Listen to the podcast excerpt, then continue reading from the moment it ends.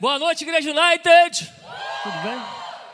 Caramba, igreja animada e bonita. Tem alguém da Vila da Penha aqui hoje?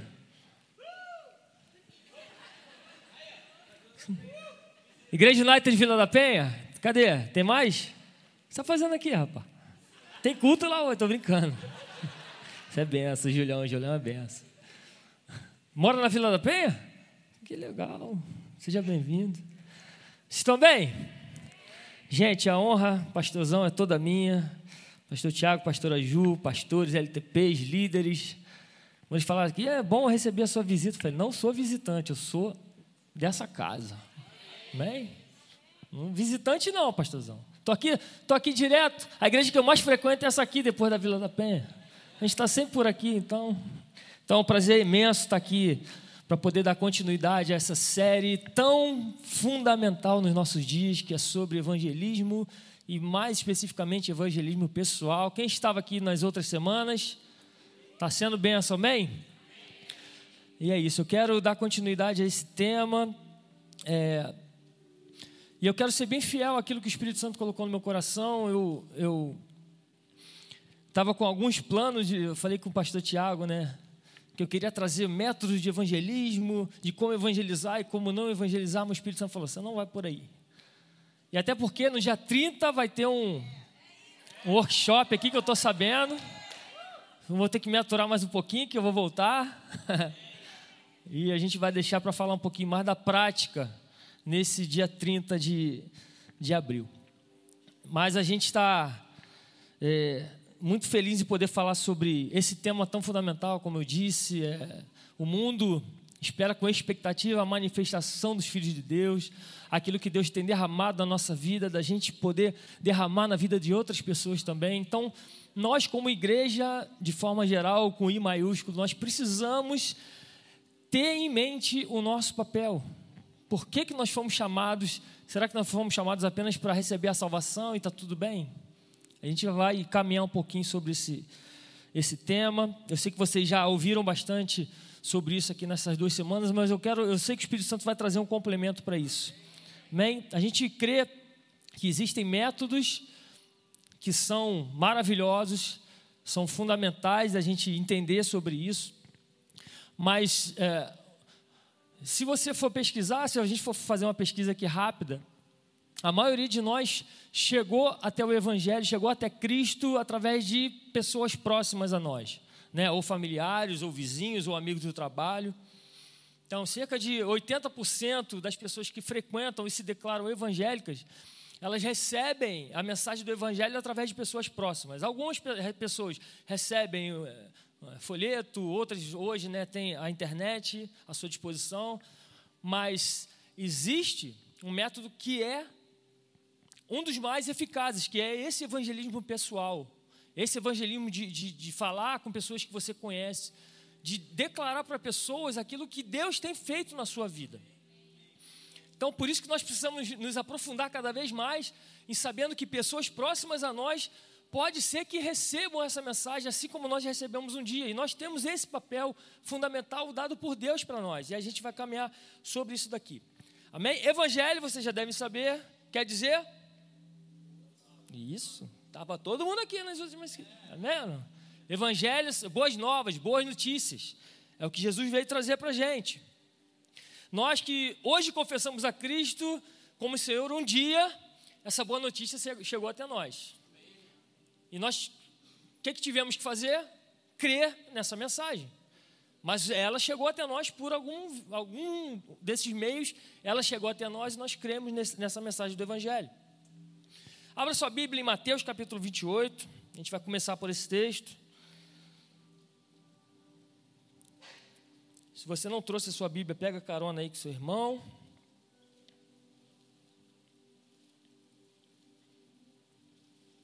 Mateus capítulo 28, versículo 19. Aqui a gente vê as últimas instruções de Jesus antes dele ser assunto aos céus. Jesus, Jesus passou três anos ensinando homens, discipulando homens, para que dessem continuidade àquilo que ele começou a fazer.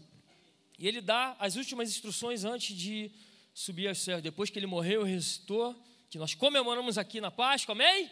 Isso aí. Ressuscitou, vive e vai voltar, está voltando. E ele fala assim, Mateus 28, 19: Portanto, ide, fazei discípulos de todas as nações, batizando-os em nome do Pai, do Filho e do Espírito Santo, ensinando-os a guardar todas as coisas que eu vos tenho mandado. E eis que estou convosco todos os dias até a consumação do mundo ou dos séculos. Então, ao contrário do que muitas vezes a gente é, pensa sobre esse texto, aqui não tem uma instrução só de ir pregar o Evangelho. Aqui há pelo menos quatro instruções de Jesus: que ir pregar o Evangelho, fazer discípulos, batizar e ensinar. Sim ou não? Ide, fazer discípulos de todas as nações, batizando-as em nome do Pai, do Filho e do Espírito Santo e ensinando a guardar todas as coisas que eu tenho mandado. Então, o evangelismo, o id, o pregar a palavra, é apenas a porta de entrada, é apenas o princípio de tudo. Mas é o princípio. A gente não pode pular etapas. A gente precisa pregar o evangelho, é o princípio de tudo. Ide, pregar o evangelho, batizando, ensinando. E a gente vê o, o apóstolo Paulo em Efésios, não precisa abrir não, só anota. Efésios 4, 11. O apóstolo Paulo vai dizer que Deus designou alguns ministérios para a igreja. Por quê? Porque era necessário esses ministérios para que se cumprisse todas essas instruções de ir, fazer discípulo, batizar e ensinar. E Efésios 4,11 diz assim: Ele designou, ele quem? Deus, designou alguns para apóstolos, outros para profetas, outros para evangelistas, outros para pastores e mestres, com a finalidade, com o fim de quê? Para que que Deus é, designou esses cinco ministérios? Com o fim de preparar os santos para a obra do ministério, para que o corpo de Cristo seja edificado até que todos alcancemos a unidade da fé e do conhecimento do Filho de Deus e cheguemos à maturidade, atingindo a medida da plenitude de Cristo. A gente crê, hoje ainda, como Igreja United, nos cinco ministérios, porque nós cremos que estamos ainda sendo edificados. Sim ou não? A igreja precisa ainda entender o propósito, o seu propósito, precisa entender a palavra, precisa de ensinamento, precisa de pregação da palavra, precisa de pessoas que implantem igrejas. Então existe o trabalho a ser feito e Deus designou ministérios para isso. E um desses ministérios, Jesus falou: vocês vão fazer discípulos, discipulando, ensinando, batizando, e isso é uma constante na nossa vida. A igreja está em constante movimento. A igreja é o corpo de Cristo em movimento. A igreja não é um corpo parado, apenas de quinta a domingo, aqui na igreja, recebendo a palavra, se enchendo. Não. Nós temos uma função a cumprir, nós temos um trabalho a fazer. E o evangelismo pessoal é nossa função. Por isso que nós precisamos sempre estar voltando nesse assunto, falando sobre isso, para entender o nosso propósito, porque a igreja ainda não atingiu a plena maturidade em Cristo, e só vamos atingir quando Ele voltar. Se a gente achar que já está pronto, está tudo bem, então Jesus já está voltando hoje. Mas nós, quem precisa evoluir e crescer em Cristo aqui? Todos nós precisamos. E você precisa do seu irmão. Fala assim: eu preciso de você. E você precisa de mim. E assim a igreja vai caminhando. É interessante a gente notar que Jesus, no início do seu ministério, abra lá em Marcos capítulo 1, versículo 14. A gente vê que Jesus, ele é batizado por João Batista, ele é levado pelo diabo ao deserto, amém? Amém? amém? Aleluia, estão ligados. Fica ligado aí, né, Eu faço isso para. É? Amém? Não. Foi levado pelo Espírito ao deserto. Então ele é batizado, o Espírito Santo leva ao deserto, ele é tentado pelo diabo por 40 dias, e aí então, depois de, dessa preparação, depois desse, desse ser tentado pelo deserto e vencer a primeira batalha sobre o diabo, que a Bíblia diz que o diabo se afastou até uma próxima oportunidade. Então a nossa luta contra o diabo é até a, a gente está sempre vencendo ele. Se a gente sabe quem a gente é em Cristo, estamos sempre vencendo o diabo. Não quer dizer que as lutas não vão acontecer. As lutas vêm. Muitas vezes nós estamos num deserto, mas esse deserto é para te preparar para algo maior. Amém? E Jesus, em Marcos capítulo 1, versículo 14, depois que João foi preso, Jesus isso aí depois que Jesus é batizado, foi para o deserto. Marcos 1,14. Depois que João foi preso, Jesus foi, foi para Galiléia proclamando as boas novas de Deus. E ele proclamou as boas novas. O tempo é chegado, dizia ele. O reino de Deus está próximo. Arrependam-se e creiam nas boas novas. O próprio Jesus pregava as boas novas. Então, o que ele manda fazer lá no final, quando ele está indo embora, ele já tinha feito. Ele começou a fazer. Então, ele veio trazendo as boas novas que o reino de Deus estava próximo. Mas antes era necessário algo. E ele vai dizer: arrependam-se e creiam nas boas novas. O problema, eu vou cavar aqui, amado, em nome de Jesus. É que muitas vezes nós vemos pregações, vemos formas de evangelizar que excluem a cruz. Que você não precisa se arrepender, venha como estás e permaneça como estás. Você pode vir como está, mas não permaneça como está. Deixa Deus trabalhar no seu coração. Mas existem mensagens que excluem a cruz, excluem o sacrifício de Jesus, aquilo que ele fez, e ele falou, ensinando o que eu mandei fazer, o que eu ordenei. Isso aí parece que apagaram. Existe o arrependimento de pecado. Amados, é preciso se arrepender do pecado. Boas novas vem acompanhada de mensagem de arrependimento de pecado.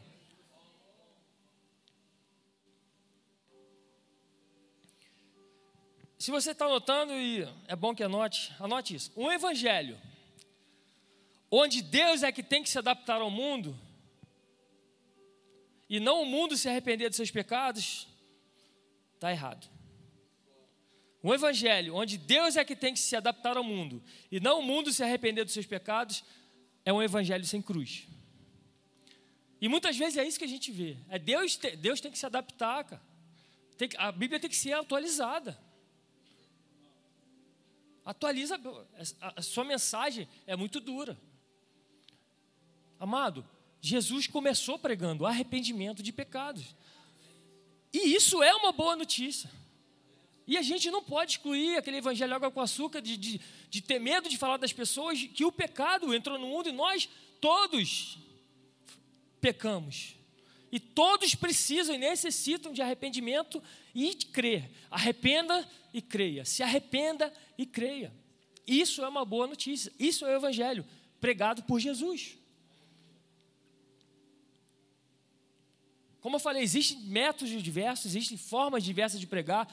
Graças a Deus tem internet que nos ajuda a pregar. Agora até tem igreja do metaverso, já viu? Igreja do metaverso. Aleluia, vamos ver o que, é que vai dar. Cadê a opinião sobre isso? Dia 30 está aí. Aleluia. Vamos discorrer sobre isso, vamos estudar. Métodos existem, formas de pregar existem, métodos para surdos, amém, existem. O que não pode mudar é a essência da mensagem. Isso é imutável, isso não tem negociação. Formas de pregar, tudo bem, pode mudar. Mas a mensagem em si, ela não pode mudar, ela é a palavra. Cristo é a palavra, amém? Então, depois desse breve, dessa breve introdução, estou brincando, estou acabando. Título da mensagem: A eficácia do ID. Nós temos um chamado como cristãos, a gente acabou de ler, temos essa responsabilidade, então a gente deve zelar para que essa mensagem chegue de forma eficaz aos nossos ouvintes, aqueles que vão ouvir a mensagem. Lembrando, estamos falando de evangelismo pessoal, amém? Existem outras formas. Então, você que está anotando, primeiro ponto. A eficácia do ID depende de. Vou dar, trazer três pontos para você. Logicamente tem outros, mas pelo tempo eu trouxe três. Então, primeiro ponto: conhecer o meu papel. Marcos capítulo 1, versículo. Marcos capítulo 4, versículo 1. Só anota. Diz assim: Novamente, Jesus começou a ensinar à beira-mar, reunindo-se ao redor. Mais uma vez, Jesus foi, pregou e ensinou. Estava ensinando. Jesus está nos ensinando como evangelizar. Novamente, Jesus começou a ensinar à beira-mar, reuniu-se ao seu redor uma multidão tão grande que ele teve que entrar num barco e assentar-se nele. O barco estava no mar, enquanto todo o povo ficava na beira da praia. Ele lhes ensinava muitas coisas por parábolas, dizendo em seu ensino: Ouçam, o semeador saiu a semear.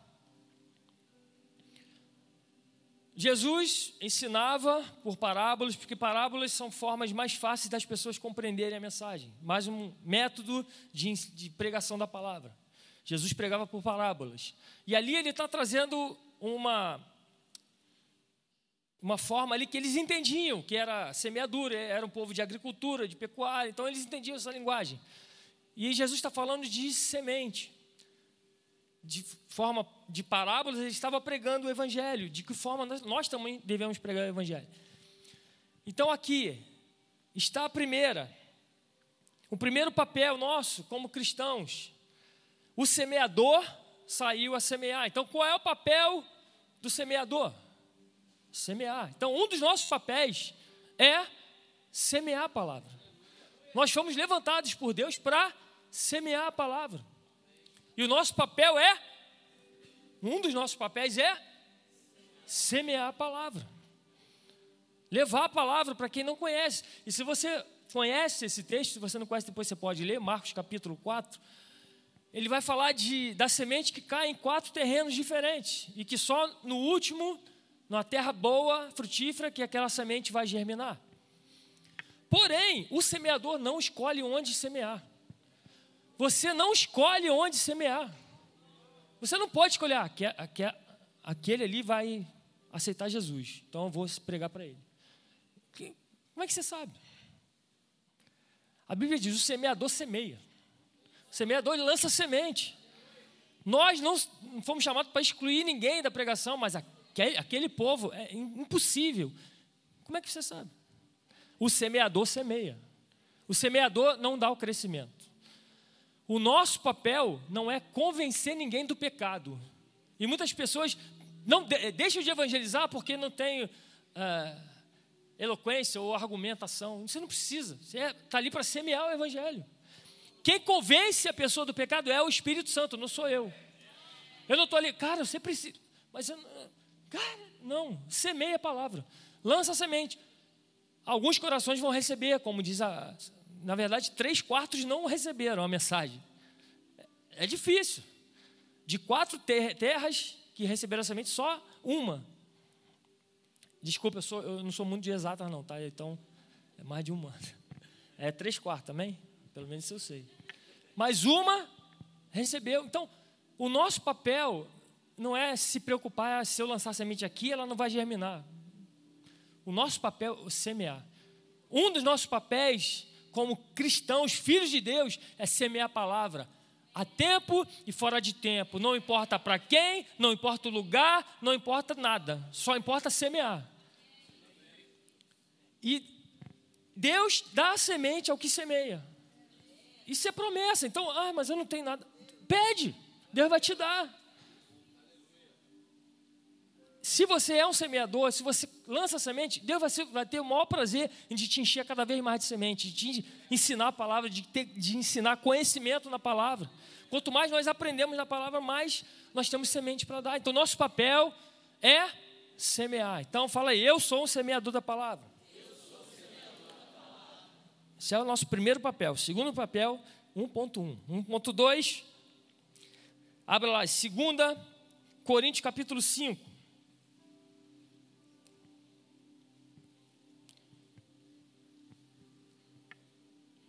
versículo 17, 2 Coríntios 5, 17.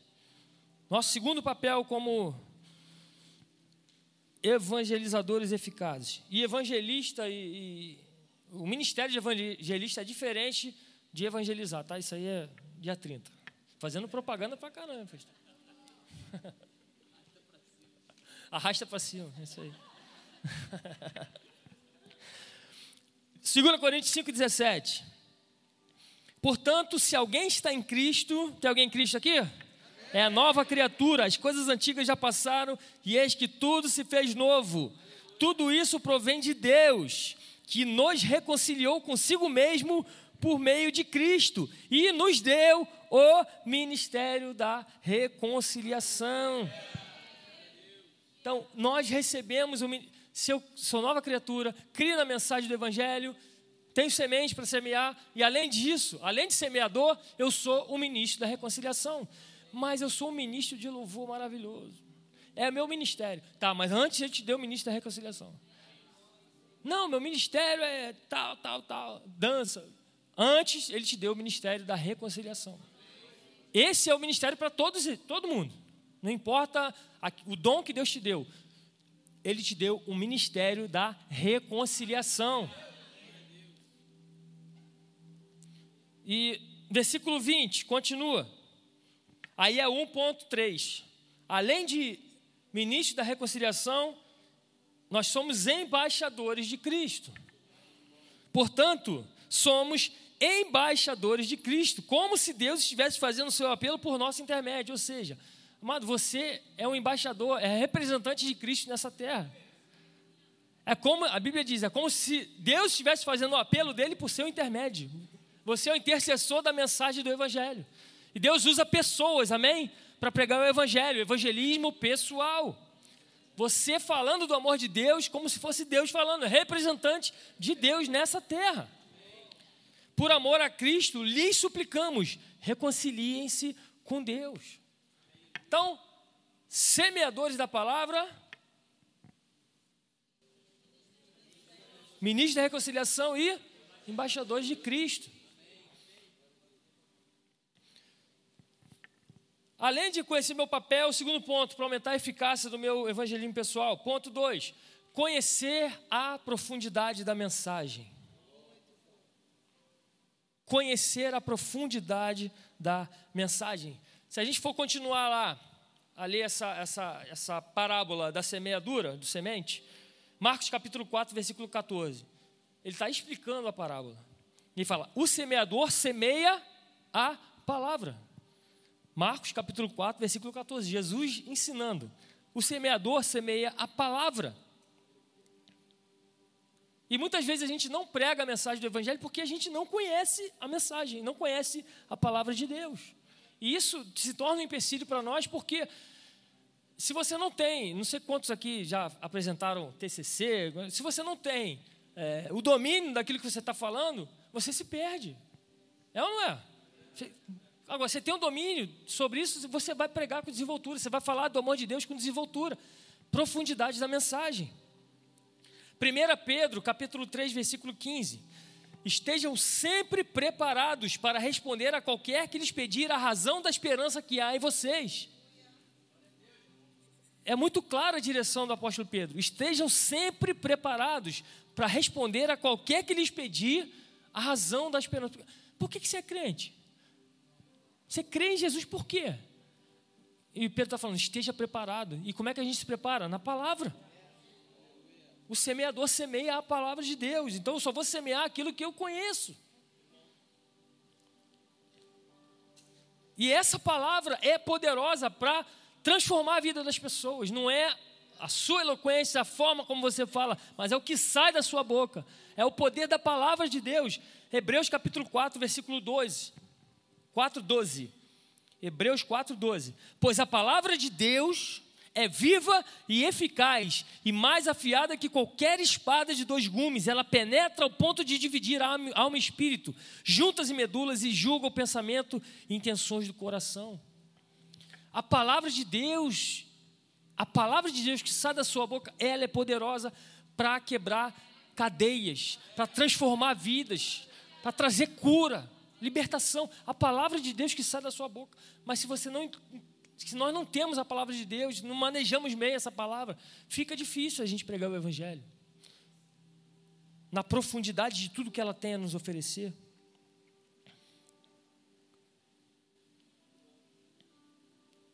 E uh, acho que o, o, básico de um evangelista é conhecer o plano da salvação. É o que, que é, por que, que o pecado entrou no mundo, qual foi o plano de Deus a partir do pecado entrando no mundo, o que, que ele fez, é, Adão e Eva pecaram, a partir daí até chegar Jesus. Existe um plano da salvação totalmente preparado para o Senhor, para cada um de nós. Isso está basicamente resumido em João 3,16. Todo mundo conhece João 3,16? Uma vez eu vi uma história. O, o irmãozinho foi pregar o evangelho lá na comunidade. Bíblia, aquela mata capeta embaixo do braço. Terno e nada contra terno e gravata também. Aí foi subir o traficante, ô, oh, vai onde? Não, vou pregar o evangelho. O traficante conhece a palavra, hein? É, mas normalmente é filho de crente ou já foi crente. Ah, é, tá, então João 3,16, fala o quê? Ele. O cara não sabia. Meu irmão, desce. desce. Então, ó, cuidado. Quando for pregar o evangelho, pelo menos João 3,16, você não corre o risco. João 3,16. Muito bom.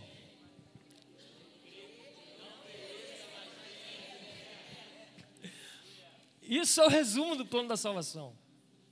Que Deus amou o mundo, não amou o sistema maligno, mas Ele amou a, os homens de tal maneira que deu seu filho para que alguns escolhidos, não, todo aquele que nele quer. Por isso que eu tenho que semear para todo mundo. Se, se a pessoa crer, existe um si aí. Porque Jesus morreu por todos, porém, é preciso crer.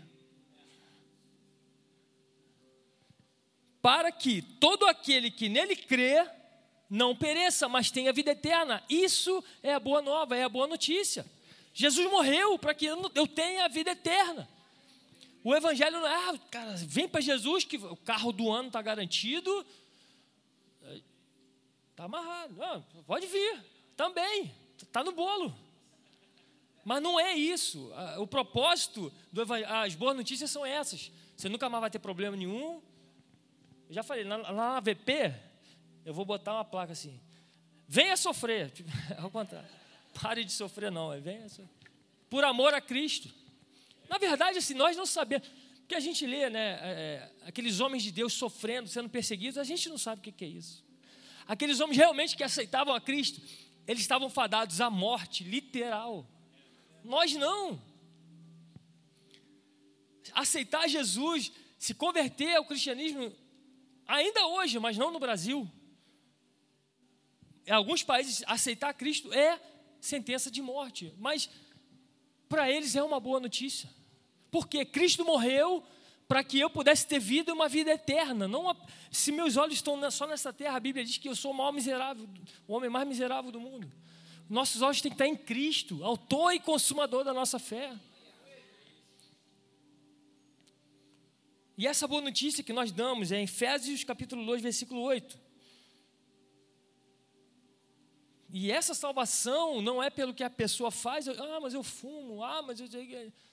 Não é pelo que ela faz ou deixa de fazer. Efésios 2,8 fala assim: ó, vocês são salvos pela graça, por meio da fé, e isso não vem de vocês, é dom de Deus, não por obras, para que ninguém se glorie. Então, eu creio na mensagem do Evangelho, é graça. Cristo morreu por você, mas a Bíblia diz que nós éramos inimigos dele, e quando éramos inimigos, mesmo sendo inimigos, ele se entregou por nós. Que amor é esse que está em João 3,16? A gente não consegue imaginar. E ele, através da morte de Jesus, se isso não é uma boa notícia, amado, eu não sei o que é mais. Eu era inimigo de Deus, Deus deu, o filho dele para morrer no meu lugar, porque era para eu estar naquela cruz, porque sem derramamento de sangue não há remissão de pecados. Era para eu morrer. Jesus morreu no meu lugar e eu só preciso me apropriar e me identificar com Jesus. Jesus, obrigado, porque você morreu no meu lugar. Através de Jesus eu sou salvo. Através de Jesus eu tenho a vida eterna. É a graça, é graça. Eu só preciso crer por meio da fé e não é por obras. Não é pelo que eu faço ou deixo de fazer. E o ponto número 3, para a gente fechar. depois que eu conheci o meu papel, conheci a profundidade dessa mensagem que é muito profunda, desse amor que a gente não consegue mensurar, para aumentar a eficácia, na verdade, essa é a chave, eu acho que até a pastora Thaís falou sobre isso. Ponto número 3, ser cheio de poder. Atos capítulo 1, versículo 3.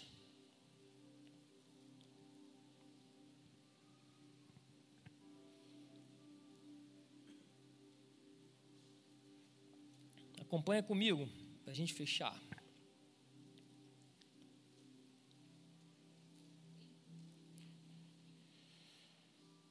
Atos capítulo 1, versículo 3. Depois de ter padecido, Jesus se apresentou vivo a seus apóstolos com muitas provas incontestáveis, aparecendo-lhes durante 40 dias e falando das coisas relacionadas com o reino de Deus. E comendo com eles, deu-lhes esta ordem: Não se afastem de Jerusalém, mas esperem a promessa do Pai, a qual vocês ouviram de mim. E essa promessa está lá em João capítulo 14, versículo 26, o Consolador. Era a promessa que ele fez no Evangelho de João, capítulo 14.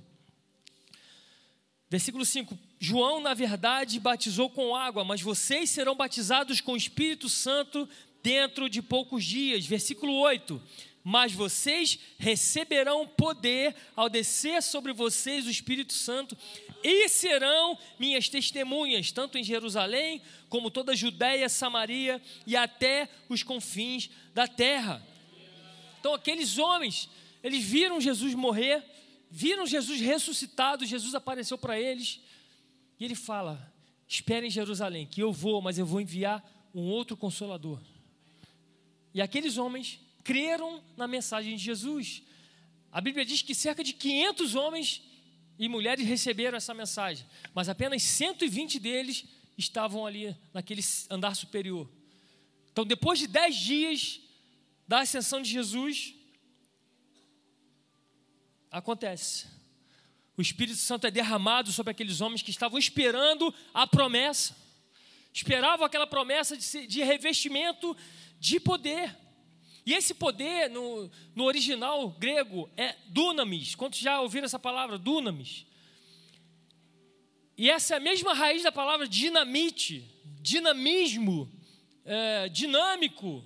Isso dá, dá ideia de movimento, de algo que te impulsiona a ir mais longe. E é esse poder que vai te fazer. Não adianta você, mais uma vez, conhecer o seu papel, saber por, por que você foi chamado você conhecer muito a palavra, mas você não ser cheio do poder de Deus que te impulsiona a fazer, a, pregar o Evangelho. Porque esses homens, amados, esses homens eram covardes. Eles tinham medo, eles fugiram. Jesus foi preso, cada um foi para um lado. Fugiram igual ratinho. Não, medo de morrer. Fugiram. Jesus sabia, vocês vão ser revestidos de poder. Esperem, aguardem que vocês vão ser revestidos de poder. Eles, eles tinham medo de morrer, sim ou não? Tinham medo de morrer, por isso fugiram. Versículo 8: Mas vocês receberão dunamis, o poder, não é algo que te funciona de. Não é pessoas que vão te falar, prega o evangelho. Vai lá, fala do amor de Deus. Vai empurrando para você pegar o evangelho. É, é, não, é de dentro para fora. O Espírito Santo habita dentro de você. E é esse poder que habita dentro que vai te impulsionar, vai te transformar numa dinamite para o Senhor. Vai te dinamizar para pregar a palavra. É de dentro para fora. Não, é, não adianta a gente estimular você, ah, prega o evangelho. O que a gente está falando aqui é ensinando a você a ter esse, essa busca pelo Senhor. E essa busca vem do Espírito Santo. Esse, esse, impulsionar, esse dunamis vem do Espírito Santo. Não adianta a gente pregar aqui, pode pregar aqui seis anos falando sobre evangelismo. Se você não entender que é o Espírito Santo que te dá esse poder. E aqueles homens foram cheios de poder. O louvor pode subir, que a gente já está acabando. Aqueles homens foram cheios do poder de Deus. E aqueles mesmos homens, covardes, que fugiram depois, assim que eles recebem esse poder, o apóstolo Pedro se levanta e começa com ousadia. Um homem que não sabia falar, simples pescador, naquela festa cheio de gente de tudo que é lugar, ele começa, ele se levanta com ousadia, com autoridade, começa a pregar o Evangelho, começa a pregar a palavra de Deus. Pregou para quem? Para todos. Existia e ali já era, já era uma promessa de todas as línguas, povos, raças, nações. Ali tinha muita gente porque era uma festa. A cidade estava cheia de gente de vários lugares, de lugares que, que não falavam nem a mesma língua. E a Bíblia diz que todos ouviam na sua própria língua. Isso é poder de Pedro? Não, é do Espírito Santo. É milagres do Senhor. É um poder que vem do alto, não é um poder que vem da minha eloquência, daquilo que eu sei fazer ou não. Nós precisamos do poder do Espírito Santo para pregar a palavra. E nós não estamos sozinhos, ele está, ele habita dentro de nós. Essa promessa, o Espírito Santo era uma promessa, hoje ele é uma realidade. Era uma promessa para eles vocês receberão. Eles receberam, o Espírito Santo já veio e já está disponível. E é esse dínamo, esse, e é isso que nos impulsiona, esse poder que nos impulsiona a pregar o Evangelho.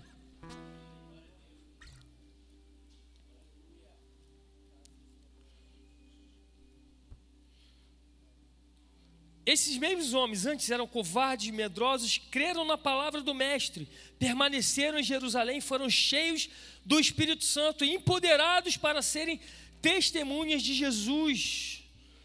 E essa palavra testemunha, olha que interessante, ela vem do grego mártire. Ou seja, o que é um mártir? É aquele que entrega a própria vida em favor de algo que ele acredita. E Jesus está falando: vocês receberão poder para dar a sua vida. Aqueles homens que tinham medo de morrer, a partir desse, desse poder de Deus, eles foram impulsionados a serem testemunhos, ou seja, morrerem em prol de uma mensagem que eles creram. E todos eles, os apóstolos, morreram porque continuaram pregando com poder essa mensagem. Aqueles homens covardes, através do poder de Deus, foram cheios do Espírito Santo e com poder e autoridade pregaram o Evangelho, e é esse Evangelho que chegou até nós hoje. Então, pelo poder do Espírito Santo, aquela mensagem que poderia ter acabado quando Jesus morreu, através do poder do Espírito Santo, que Jesus, amado, Jesus vive, Jesus está vivo. O mesmo corpo que ele subiu, ele vai descer. Mas ele deixou o Espírito Santo para nós.